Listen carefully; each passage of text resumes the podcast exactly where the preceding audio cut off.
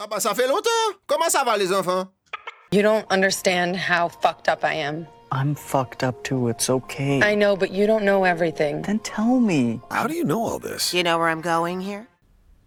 On the initiative of the French Association for Animated Cinema, Animation Hotline brings you today behind the scenes of Michaela Pavlatova's feature film, My Sunny Maad, just before its release in French theaters on Wednesday, the 27th of April. Pavlatova was born in Czech Republic, graduated from the Academy of Arts, Architecture and Design in Prague. As an animation film director, her films have received numerous awards at international film festivals. For a few years, from 1998, Michaela has divided her time between Prague and San Francisco, where she worked as the arts director for Wild Brain Inc. After 2002, she directed the live action film Faithless Games. In 2006, she finished, together with her partner Vladislav Havlati, the animated film adaptation of Camille Saint-Saëns, The Carnival of Animals. Two years later, she directed another live action feature film, Children of Night. Her short animation film, Tram, had a premiere at Cannes Film Festival and won the Crystal for a short film at Annecy Festival. Besides her work as a director, Michaela made animations for theater performances and is the supervisor of the animation department at FAMU. My Sunny Maad is her first animated feature film. She adapted Petra Procházková's book, Frišta, to create a moving and subtle film about a Czech woman, Hera, who left her country to follow her future husband, Nazir, in Afghanistan. The Dutch director Michael Dudok de Wit accepted our invitation to discuss with Pavlatova about My Sunny Maad and to share their filmmaker's point of views. Referring to his own feature film, The Red Turtle, they compare their experience, issues, and excitements as directors.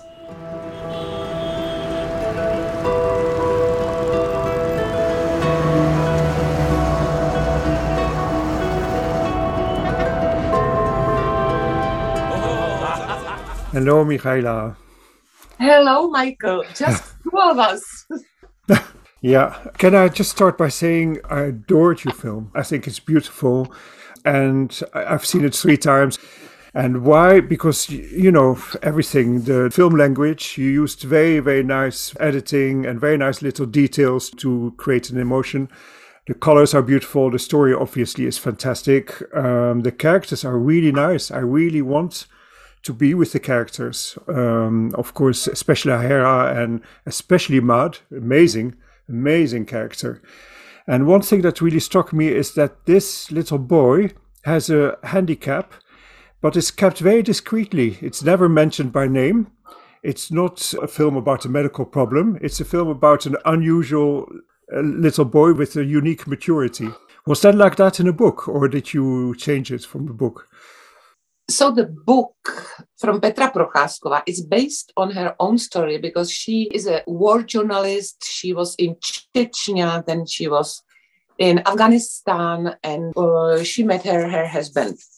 And the book is based, as she says, on the story of her friends, and uh, it is like collage from her friends because for her was important that the characters wouldn't be recognizable because in uh, Afghanistan, she says that everything is important to keep in secret. They are very liberal at home, but uh, nothing uh, can get out. But most uh, or the characters are based on the real characters, and the only character who is invented in the story is Mad. Although Petra says that uh, these handicapped uh, orphans exist there. And in the book, he is described in the way which was not very clear to me. And when I asked Petra, she said, Do it as you like. Then I was inspired by uh, some documentary film. My name is Sam. And it was about a child who has progeria.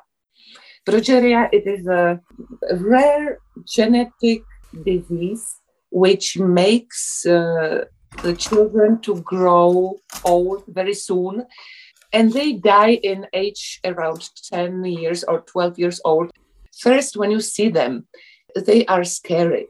But because they are so scary and they have this childish soul, then you fall in love with them. So my first sketches for Mad were similar to this uh, progeria uh, children, but then the producer have got kind of scared and they asked me if it would be possible to make him a little bit nicer and not so scary because it would be nice if the audience might like one of the main characters. So I polished him and polished him. And then he just has a, a little bit bigger head than the others. He is not that different. I also thought on the beginning that uh, we will animate him as a crippled or disabled child, but I did not have very experienced uh, animators. Then I thought that I will put his disease at least to his voice that that, that he, he may speak in some voice uh, that you would hear it. But speaking with this voice also means a special animation. So all these things went away, and he is as he is. Yeah, you feel so much sympathy for him and empathy. Uh, I just have to mention one of the rare moments where he is ecstatically happy is the moment where he wears a burqa and he keeps shouting, I'm invisible, I'm invisible, which actually is very moving.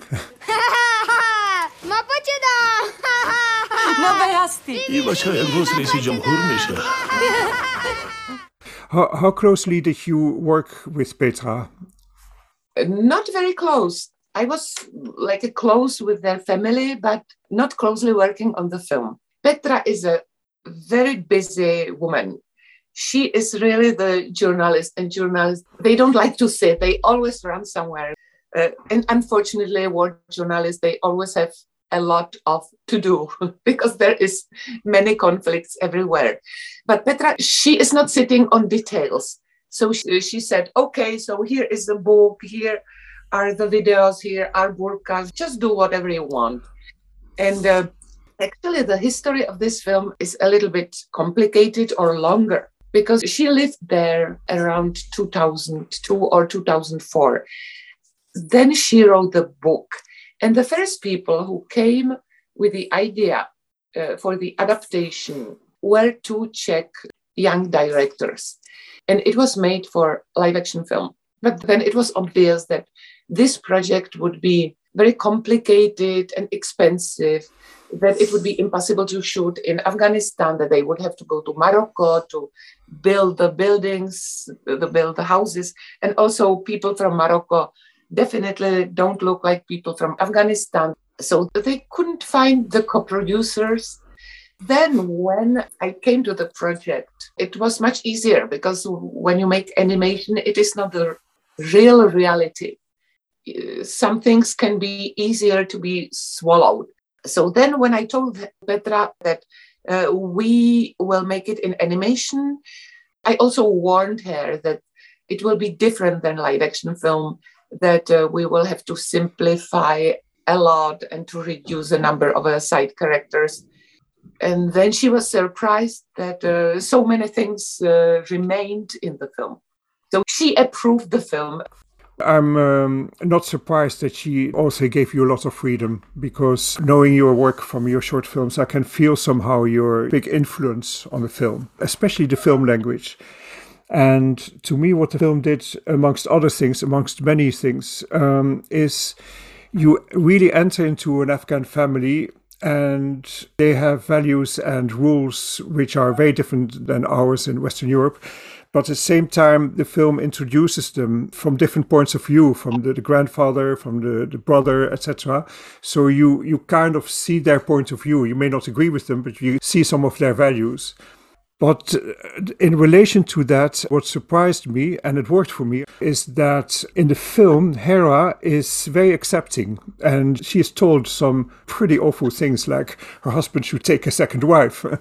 and of course, she is sad at moments, but most of the time, not always, but most of the time, she, she goes with the flow. She is accepting. She learns the language and she dresses like local people. Was that easy for you? Or because I imagine that some of us would say, why didn't you have a stronger feminist attitude.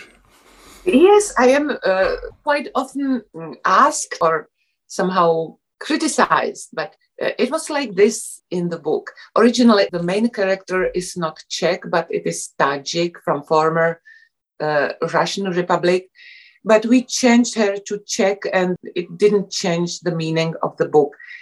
I must say that uh, the biggest critics were on the beginning, and especially the French distributor, who are young women with a strong feminist uh, statements. For them was not clear why she is going to Afghanistan, why she wears burqa, why she is not protesting more, why she is uh, staying at the end and not leaving to Europe. So I said that if she would not go to Afghanistan, then there would be no film. But the other points, which I can understand, are because maybe because foreigners see it a little bit different than us, than Czech people. Because Czech Republic, it's a country in the middle of Europe, and we didn't have any colonies, and uh, our population is not that mixed. We are mostly white Christians, Czech people, mixed with uh, with the neighbors like the Germans, Polish, Slovaks, uh, etc. Uh, but we don't have any other religions. So people from the countries uh, like is uh, Great Britain, France, United States, and so on, they have a practical experience, but we have no experience. I always have to say some Czech women and some older Czech women like me, we were used to strong men and we also like strong men. And I see the uh, big change in uh, generation of young people now. Uh, the role or husband and wife or father and mother is not so clear. So this form of respect is different. Men and women are more at the same level somewhere. But uh, I like to feel dominance of men, and I can imagine that our main character, Hera, she felt the same. Also, uh, I was inspired by the real husband of Petra, who is so nice, big, Afghan men that you would imagine that's not the man that you could find here. And the next thing, why she is staying, because Petra, although she says that she is not in the book, I can feel her on every page. Petra is a very modest person who enjoys uh, living where she is, and she is able to adapt. Also, she knows that a certain situation would be impossible or very difficult to make some rapid changes. For example, to, to go to the market without burqa, because she, she would put the whole family to the big shame and so mm. on. Probably I could make Hera more feminist or rebelling, but uh, somehow I went uh, with a book. Yes. Uh, but Petra says that not all Afghan women want this emancipation of course, that some women are in horrible conditions. Uh, now they don't have access to school, or I don't know exactly how is it now, but it is definitely worse than before. And uh, some of them, for sure, that they would like to have more freedom. But on the other hand, freedom which we have in our countries, it is pleasant, but we also have so much responsibility. Yeah. No, that makes sense to me because um, to me, Hera is not weak. She is accepting, uh, she's obedient, but she's not weak, and it shows very clearly in the film. And what's important also is that she knows that her husband uh, loves her a lot, and he has his Afghan values, but he is also all the time seeing that above that, uh, transcending that, is the love between them, which is the most important. And to me, that works very beautifully in the film. We are here to pick up medicines. They're expecting us. Okay, madam. Are you registered? Of course. Hmm.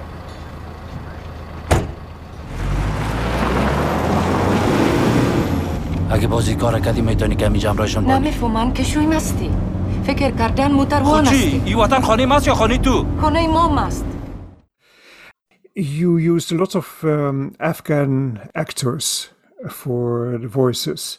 Uh, how did you um, cast them? How did you select them? So this was quite interesting. On the beginning, you need to have some decision about the languages because then you are animating on the lip sync. And uh, we suppose that we will have this international version because there are two versions. There is a Czech version, Czech language version, which was the original, the first one, and then this version, which you mentioned, and it is international. We call it international because all characters speak in their languages. And uh, the adaptation was prepared for this international version.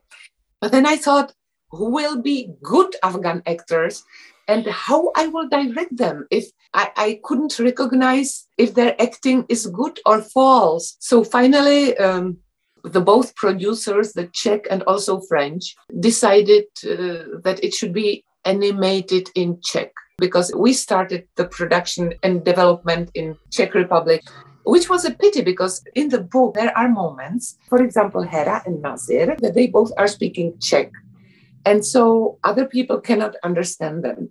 And there was many jokes in the book like this but then when you make the czech version you just cannot use it because they all speak with the same language. So we didn't put it to the film. And then at the very end suddenly the french producer succeeded to get uh, money for international version. And uh, i was surprised that we could choose for afghan actors from two studios in kabul what was good that they had our Czech version, which they didn't understand the language, but they could understand the emotions. And then there was a French Afghan director who was sitting in Zoom in Paris.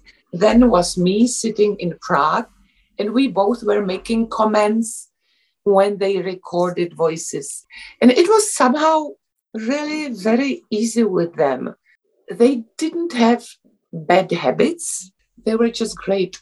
For example, it was interesting. In some moment, I asked uh, Nazir, the, the actor who was making the Nazir, if he could put more softness and love to his voice. And then I have heard that the other people in the studio in, in Kabul are giggling like, like a little boys and later, I realized, or somebody told me, that this is exactly what Afghanistan is about, because they never show their emotions or laugh on public. Then I could understand the embarrassment in the studio when me as a woman ask uh, the adult man to put more laugh to his voice. it was interesting because we're recording these voices in January 2021. And it was half a year before Taliban took the power back again. But it was never easy and simple in Afghanistan. It is always a country which is not safe. And one day told me that the next day they would like to start not very early in the morning because in the morning there are the most uh, terrorist attacks and they at that time there was a new fashion that somebody is passing your car having a magnetic bomb or and when he passes your car he just sticks the magnet on the car and leaves. And you don't notice when you stop on the lights. And they said that it happens mostly in the morning so they like to start a little bit later. I wanted to tell them oh no stay at home. Don't don't leave the house and then you realize that for them it's a daily life. It's it's a normal thing. Oh amazing. Did any um, other people in afghanistan say anything about the film which struck you? I must say that i know only reactions from afghan people in united states or afghan people in czech republic. And they all told me that the film is very important for them they said because Afghanistan is always shown like the country of problems. Even before Taliban, uh, there were always some fights, some difficulties with the women rights, with the justice, uh, with the education of girls. But at the same time, there is also piece of nice, normal life, which mostly happens in the family. Some people are lucky to live normally they have house, they have their normal, basic daily dreams as we have. So our advisor who helped us here in Czech Republic with the film, she says that it is so nice to see the film about Afghanistan, which is about normal life, about privacy. Mm. Mm. Yeah, that makes sense. I must say, um, when I finished my animated feature, The Red Turtle, I made a vow never to criticize any independent animated feature again in my life because it was so, so challenging. So many things can go wrong so easily. So it's a miracle to complete a film, to have it distributed. Now, you did that. It was your first feature, too, your animated feature. You've made live action features, but animated feature. And you, you did it with a very challenging subject, which been very complicated and you made it at a time of um, a massive pandemic. I have just so much respect for the fact that you've succeeded and so well, succeeded so well. But if you look back, what would you say was toughest moments for you? I have more things, but first, I'm glad that we also can uh, speak about your experience, because for me, the most difficult was to work with the people and with a team and to compromises. And it took me about three years that I realized that it is how it is. And I gave very often you as an example that you necessarily must make compromises. Although, if you are so respected director as you, and if you work with a, such a respected and experienced studio as Ghibli, that comes a moment and there are no money for clouds, post production, the texture, or for something. And you just must accept it. But uh, on the beginning, I thought, I will be the director. I will have a great group of animators, and they will bring me their ideas, and I will just take them and choose the best. And then I found that it is not like that because we didn't have experienced people, and also everybody does it different than us. Yeah. But there's a problem. And then you see animation looks strange, designs, oh my God, it is not my line, it is not my character. Then somebody told me, but people don't know what was your original idea. They will not see your original drawings, they will see this film. And so these details, which seem painful to accept, they will not know that they are compromises. So, what do you think about this? Ah. yes. I found the the subject of compromises very sensitive, and in the beginning especially. On one hand, I said I want to, as you just said, I want to exploit the best qualities of my collaborators. And on the other hand, I don't want the film to be spread between very strong personalities because the animators had strong personalities, and you get some kind of middle of the road final result where it hasn't got a, strong uh, individualistic character. So all, all I could do is just be extremely vigilant and all the time looking at the team and speaking with them and seeing in which direction they were going and and asking them uh, questions, etc. So in the beginning, I was hyper, hyper sensitive. The film could have turned very badly. To my huge relief, I saw slowly the film crystallizing into a solid identity, which is my identity, but also the best of the collaborators, as I hoped.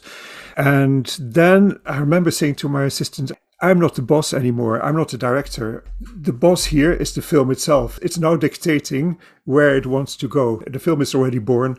And that, that was a very nice feeling, I noticed. My biggest challenge, um, Michaela, was, I think, was simply uh, exhaustion. Because I worked, just worked day and night. Not for a month, not for a year, not for two years, but for many years and that made me often insensitive and I, I had to go past that. I had to go back into my sensitivity and, and feel the subtle things I wanted in my film. And the only way I got through it is because I enjoyed the team so much and I enjoyed the project. I, I loved working on a feature, and that gave me a lot of satisfaction, a lot of lot of joy. I would arrive early in the morning, like I would be there before seven, and just walk from room to room in the house and say, do you realize how lucky you are? I would look at the empty seats and the Cintiqs and the desks and so on. And I think, Jesus, isn't this incredible? It is interesting because we have very mutual experience or emotions with that. Because also, when they say we don't have money for control, nobody will control shadows. So I control the shadows. So you have a lot of work, plus, then you are taking another work And uh, it is deadly tiring. But at the same time, you feel that you are blessed with this responsibility, with this chance. Yeah. And also, I realized that the film must be good and the film must work because those people who work on it deserve that something what they participated on must be good. So now when the film gets award, I am glad and happy, but uh, I feel even more happy for the people who worked on it and for the producers. By the way, I think that we met in Zagreb 2017 and uh, I asked you if you could give me some advice about feature animation film which I'm just starting. And I had a small block of papers and I write everything. And one of the very important things that you said is that uh, I need to have a good assistant. But I also felt very often the loneliness, and I found that the director is always alone because it takes so long time. And when there is uh, some problem, it's a long problem. The problems are same in live action feature films, but maybe they are for three days or for one week, but here are for several months. And then it's interesting that you said about this joy from working that probably you are also asked by people who don't know animation. They say it must be horrible. It takes so long time. But yes, it is a process. And actually, for me, I like these long term projects.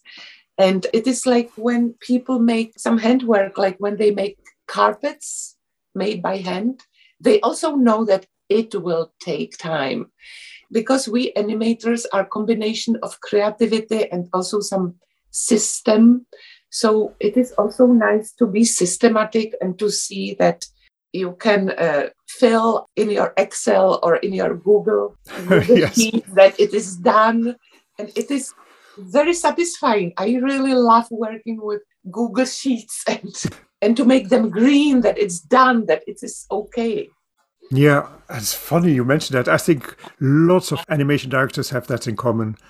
We like the rational side, the technical side, the, the methodical side. And same time, we are very much into intuition, into feeling, into going into the unknown, uh, taking risks, uh, both extremes, rational thinking and intuitive thinking.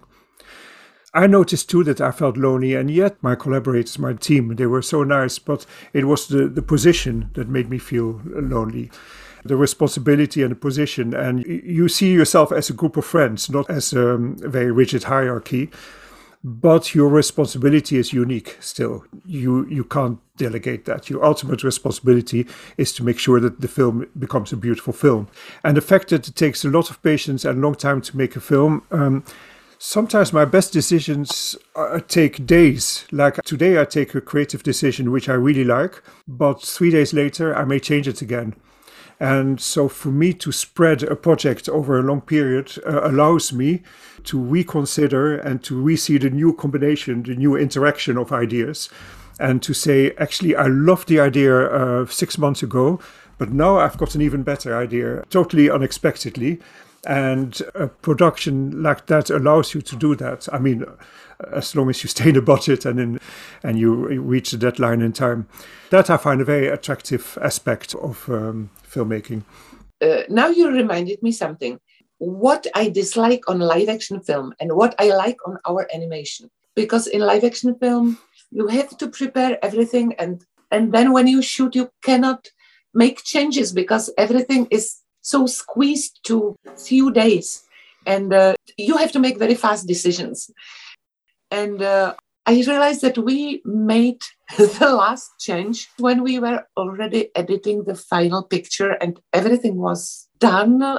And then we realized that we have some logic mistake in the very end of the film. It was at the airport that somebody was there and he was not supposed to be there. And five years we all were watching the film Czech producers, French producers, all animators, and we didn't have noticed this obvious mistake. And uh, it was some editor who came just to help. And because she was a new one, she had noticed that. And because we are in animation, it was not difficult to animate that scene again and to change what was necessary. Hmm. Nice. Uh, and maybe the last thing that we can discuss why feature animation film and why short animation film? Okay, good question. The good thing about uh, short film is that in a way you don't have to please the audience because you know that the audience will stay with the film for four minutes, eight minutes, whatever it takes. And of course, they want to be entertained, they want to be uh, moved, or they want to be shocked, or whatever it is but uh, they will stay with the film regardless. So you see very experimental films, and usually the audience will, will stay with that. With a feature film, you can't afford losing the audience after 10 minutes or 20 minutes. You have to make sure that the audience is interested enough to continue watching for over an hour. That to me was very different. With my feature film, I've told a story which I, I would never have used in a short film the story needed moments of uh, being with nature, of drama, of serenity, of changes of plot, and so on. I could never have told that in a short story. With a feature film, I was totally in a different mood of thinking. I was thinking of how can I make it rich, make it work, and keep the flow going and and the rhythm going, and etc. Um, so you have to get feedback a lot from will this be strong? Will this keep the interest in the film? so for me, although I always said and think that short animation is the best form of animation, sometimes I feel a little bit frustrated that short animation films stay in the bubble of animation audience. And uh, when you make the feature film, it makes a step out. It gets to the distribution. So the film is more visible because it is also another frustration if you are on the festival there is a beautiful film, and then is another and another. And it is so nice when you leave the cinema and you have seen just one thing and you will think about it the whole evening. So, this is what was for me attractive that you get more attention from the audience. Yeah. I sometimes think short films are like poems and feature films are like novels. Yeah. A poem is a poem. You can't compare the two. It's simply two different categories and it is good to have uh, opportunity to see both. I must also thank you for all these nice things you say about our film. It makes me feel happy but i'm also a little bit embarrassed from that. But i think that it was a nice ending wasn't it? Yeah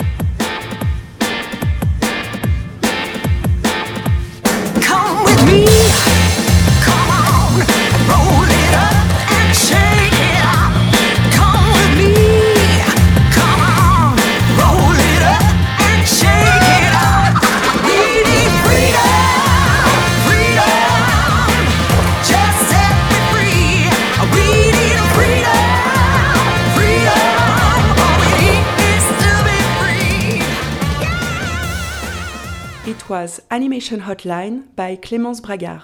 Thanks for listening.